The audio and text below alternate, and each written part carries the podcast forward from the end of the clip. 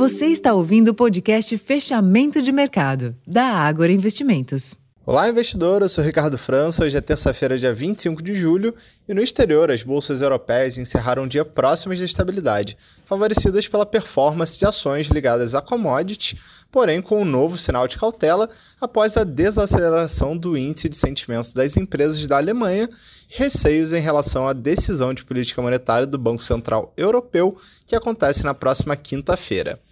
Já nos Estados Unidos, os índices de ações subiram na esteira de resultados corporativos, com o índice S&P tocando na máxima do ano. No Brasil, o dia começou com a leitura da prévia oficial da inflação.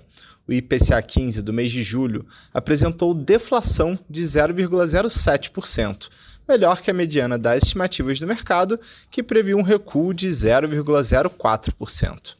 Em 12 meses, a alta foi de 3,19%, desacelerando ante taxa de 3,4% na leitura anterior.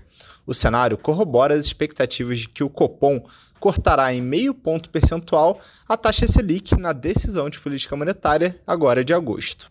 Neste ambiente, os juros futuros fecharam a sessão em baixa, contribuindo para uma nova rodada de alta para o Ibovespa, que encerrou o dia com ganhos de 0,55% aos 122 mil pontos.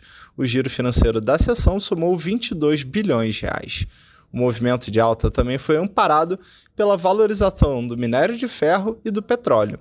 No mercado de câmbio, o dólar encerrou o dia em alta de 0,35%, cotado aos R$ 4,75.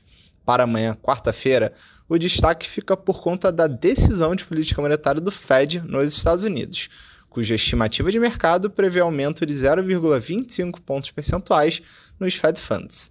Esses foram os destaques da sessão dessa terça. Eu vou ficando por aqui, uma ótima noite e até amanhã.